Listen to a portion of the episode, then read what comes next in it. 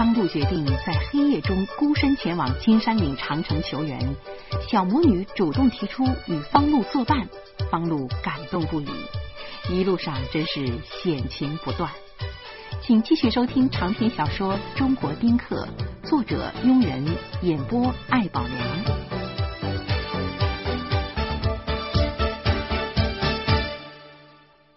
人的本事分成了两种。造福人间，或者是为祸社会。我以前认为自己既不能造福人间，也没法为祸社会。可今天，我觉得自己已经成祸害了。没事儿，没事儿的，你跑长城上干什么来？不仅把老妈他们扔进了荒山，弄不好还会把自己的小命也给交代了。我壮着胆子，双手托着手电向平台下边照，但是这个不争气的玩意儿在这关键的时刻却没电了，顶多只能照出三四米。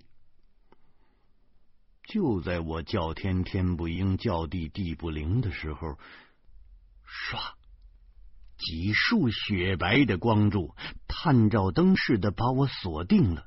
我不得不用手挡住了眼睛。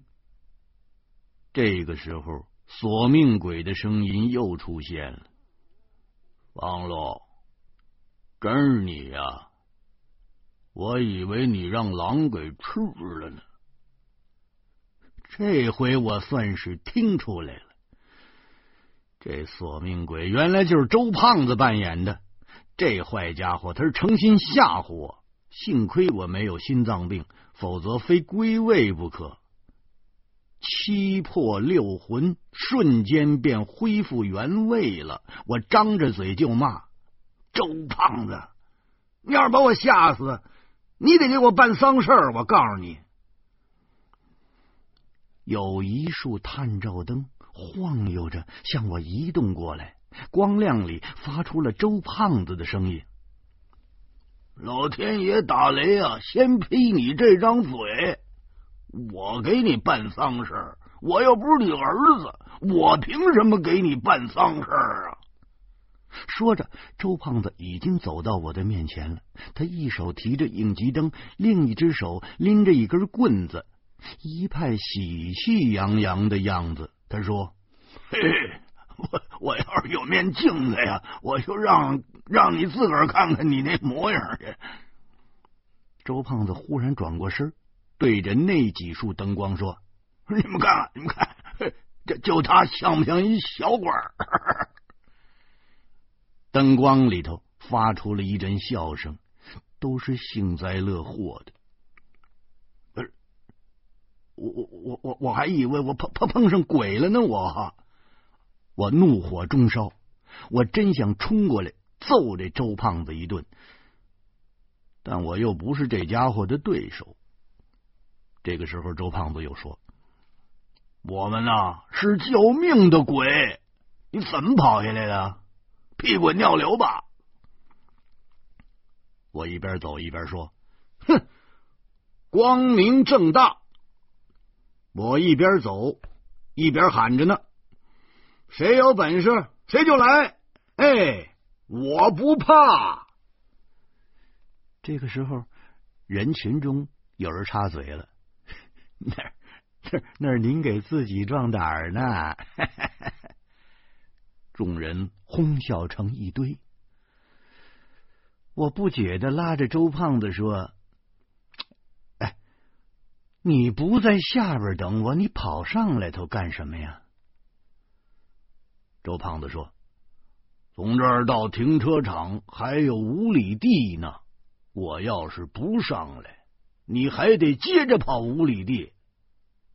哎，你你你们家老太太，你你媳妇儿，还有那俩孩子呢？啊！”周胖子越说越紧张，那声都有点颤悠了。我向上方指了指，说：“望望京楼。”在在在在在望京楼等我呢。哦，望京楼。周胖子不明白这个望京楼是什么所在，他含糊的说：“我望望京楼，这这山顶上还还有饭饭馆啊！你就知道吃！我刚要再挖苦他几句，灯光里又传出了一个似曾相识的声音：“哎呦，你怎么能把几个女人放在上面了呀？”我哼了一声：“那我怎么办？我带他们下下来啊！我自己个儿还摔了好几个跟头呢。我妈要是跟着我，那保证就是摔死。”说着。我突然觉得肚子里头咕噜咕噜的叫唤，这才记起来根本就没吃晚饭呢。我从口袋里拿出了几根给豆豆准备的香肠，囫囵的塞进嘴里，窝窝囊囊的说：“胖子，他们是你花钱雇来的呀？啊，一人多少钱啊？”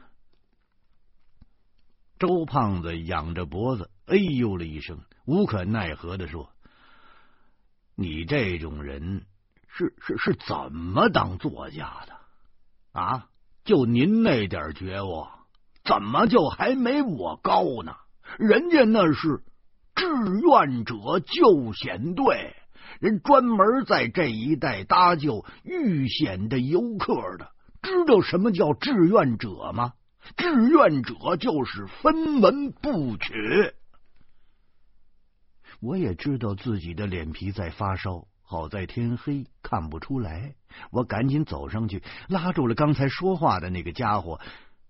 我极尽谄媚的说：“哎呦，哎呦，这这真是真真是太谢谢你们！这个我我这人嘴就是不好，您千万别往心里去。这个我妈呀，我媳妇儿啊，我干女儿啊，我侄子。”哦，还有一女的，她这精神有点问题，他们都在上边呢，麻烦您了。这这家伙呵呵一笑，哼，我们就是干这个的，走吧。我愣住了，我脑子就跟车轴似的，飞快的旋转。这家伙为什么要笑？这家伙的声音为何如此的耳熟？这家伙的口气怪异的很。我一把拉住他，然后将周胖子的应急灯抢过来。灯光一闪，我就认出来了。这家伙就是我在立交桥下亲手抓获，然后送进派出所的那个中年人。前几天我给我爸爸烧纸，还跟着他凑了一回热闹呢。我连着吸了几口气，然后狠狠的在自己的脸上揉了一把。哎呦，您是？您是？这中年人又呵呵的笑了几声。前几天咱们俩不是还是见过呢吗？您真把我给忘了？我苦笑着说：“ 哎呦，这、这怎么会这么巧啊？”是啊，我也想不通啊，怎么会这么巧呢？把我的孩子、老婆撞死的司机是你弟弟，把我送进派出所的人是你。可是现在我得救你们家的老太太。我问你，你那侄子是不是方志的孩子？是不是啊？说到这儿，中年人面目严峻，严峻的像块铁。我大口大口的喘着气儿，我惊慌的说：“这个不是那个，他他他不是不是故意的，不是这个。”这个这个这方志，他他真不是故意的，他不是已经自首了吗？是，他要是不自首，我怎么会知道方志这个人呢？我怎么会知道他是你弟弟呢？嗯，中年人说着，依然是面无表情。我可真慌了。我就觉得这小子比那些狼群还难缠呢。我弟弟把他的孩子和老婆给撞死了，我亲手把他送进派出所了，而且还假装警察审讯过人家一回呢。这家伙不会是寻机报复吧？我赶紧松开这个中年人的手，一步跨到了周胖子的身边。我虚张声势的说：“我我跟你说啊，那那那就是一交通事故，那那不是那不是个人恩怨，是不是啊？”中年人惊奇的说：“我当然知道啊，走啊，别让你们老太太。”在上边冻着了，不是，那不是，不是，我这舌头在嘴里头转了好几圈，我真想把它拎出来，用棍子抽打它几下。隔了半天，我才说：“我说您，这不会是经过烧吧？”这中年人哭笑不得的说：“哎呦！”我已经来这金山岭三天了，我怎么知道你要来这儿啊？照你这么说，我应该摆摊算命了。我觉得中年人的话有道理，可还是不大放心。我不屈不挠的说：“这方志啊，他他不是故意的，他也不知道撞死的就是你们家的人，是不是啊？”这不，说到这儿，中年人恼怒的一挥胳膊：“谁家的人也不能撞啊！行了，少啰嗦两句，赶紧走吧！再不走，狼就来了。”说着，中年人向另外几个队员嚷嚷着说：“别理他，咱们上山走。”说完了。众人浩浩荡荡的走了，周胖子拽了我一下，走啊！我只好垂头丧气的在后边跟着。周胖子坏笑着说：“你呀，天生就是小人，你哎，你就没想过啊？人家是真心要救人吗？啊？”我歪着脑袋不说话。可是私下里一直攥着刀把不撒手，人心隔肚皮，做事两不知，谁知道这中年人到底怎么想的？周胖子见我不言语，就话痨似的把自己上山的经过详细的讲述了一遍。原来周胖子中午十二点刚过就到了金山岭了。他在停车场随便吃了点东西，然后就躺在车里头大睡。周胖子从运动队一退役，就进化成懒惰的贵夫人了，贪吃贪睡不干活，裤腰从两尺二长到了三尺四，而且其发展的趋势是不可限量。这小子一口气儿睡到了下午五点多，见我们还不露面，就疯狂的给我打手机。电信公司告诉他用户不在服务区。周胖子觉着蹊跷，便找了一个旅游区的工作人员询问旅游区几点关门。工作人员说旅游区不关门，很多人下山都会住在这儿。人家这么一说，周胖子心里就没底儿了。既然是很多人要住在这儿，那路程肯定是近不了啊。于是他就又追问：从司马台到金山岭有多远？人家说有三十多里。周胖子记得我吹嘘说只有八公里的事儿，顿时大惊。他又问：路是否好走啊？工作人员告诉他。司马台那一段好走，金山岭这一段也好走。周胖子气鼓鼓的说：“您就直接说这段路都挺好走的，不就完了吗？”工作人员说：“可中间有一段路不好走啊，艰险的很呢。周胖子立刻意识到坏事了，继续向人家打听：一般人从司马台爬到金山岭要用多长时间？工作人员说：“小伙子也得用六七个钟头。”周胖子马上给人家作了个揖，惶恐的说：“哎呦，同志，坏了！我的几个亲戚上午从司马台上去的，现在还没下来呢。其中有个老太太，还有孩子。哎，您能不能找几个人跟着我们去迎迎他们呢？”工作人员也知道事态严重了，他紧张的说。您是不知道啊，那段路特别难走，连山羊那都是不愿意上去的路啊！我说，您那几个亲戚是不是吃多了没事干呢？那地方啊，那地方不是老太太能去的地方啊！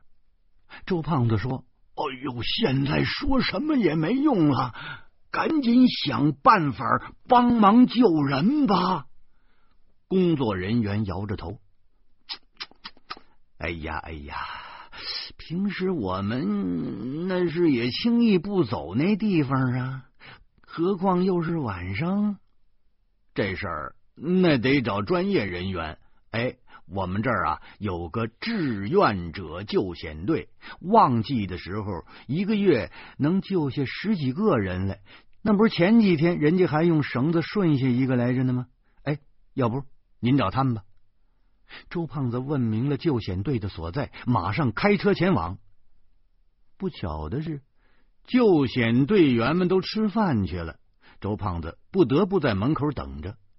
大约八点多的时候，救险队员回来了。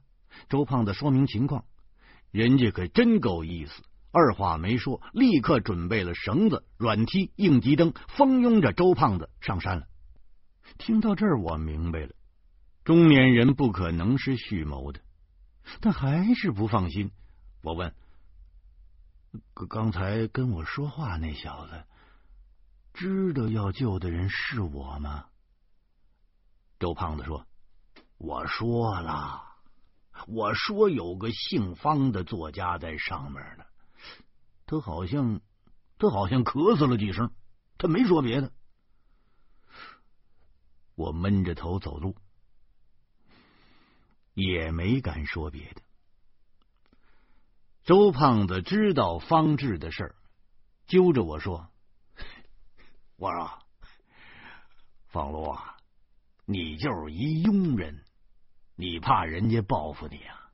嘿，我告诉你啊，人家跑到这儿那是专门来救人的，人家那是想积德。刚才他们说了，前天人家还从山上救下一孩子了呢。”那哥们背着孩子走了十几里，别提多卖力气了。我加快了步伐，我心里说：“哎呦，我我当佣人倒没什么，只只要他真心救人就就行。”我刚从山上下来，救险队员们也是轻车熟路的，返回望京楼的速度比我下山那要快多了。如果不是肉大深沉的周胖子比较磨蹭的话，就更快了。月亮皎洁，一点钟的时候，我们已经隐约能够看见望京楼了。我掐算着时间，估计老婆又该发信号了。但是奇怪的是，时间过了五分了，闪光灯没有亮，望京楼。静悄悄的，无声无息。我仰望着明月，我的眼泪扑簌簌的就流下来了，袖子都擦湿了。中年人询问原因，我说了。周胖子叫道：“这是不会是不会是出去上厕所了吧？”我让他气得险些笑出来。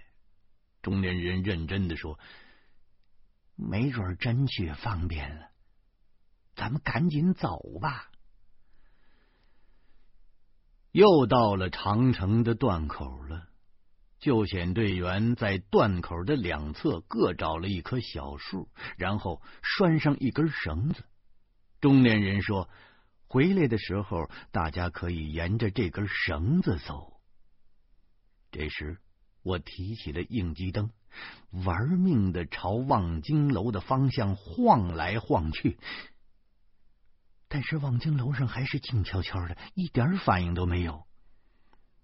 我高声的喊，但是声音都随着山风跑了，剩下的残渣跟呻吟差不多。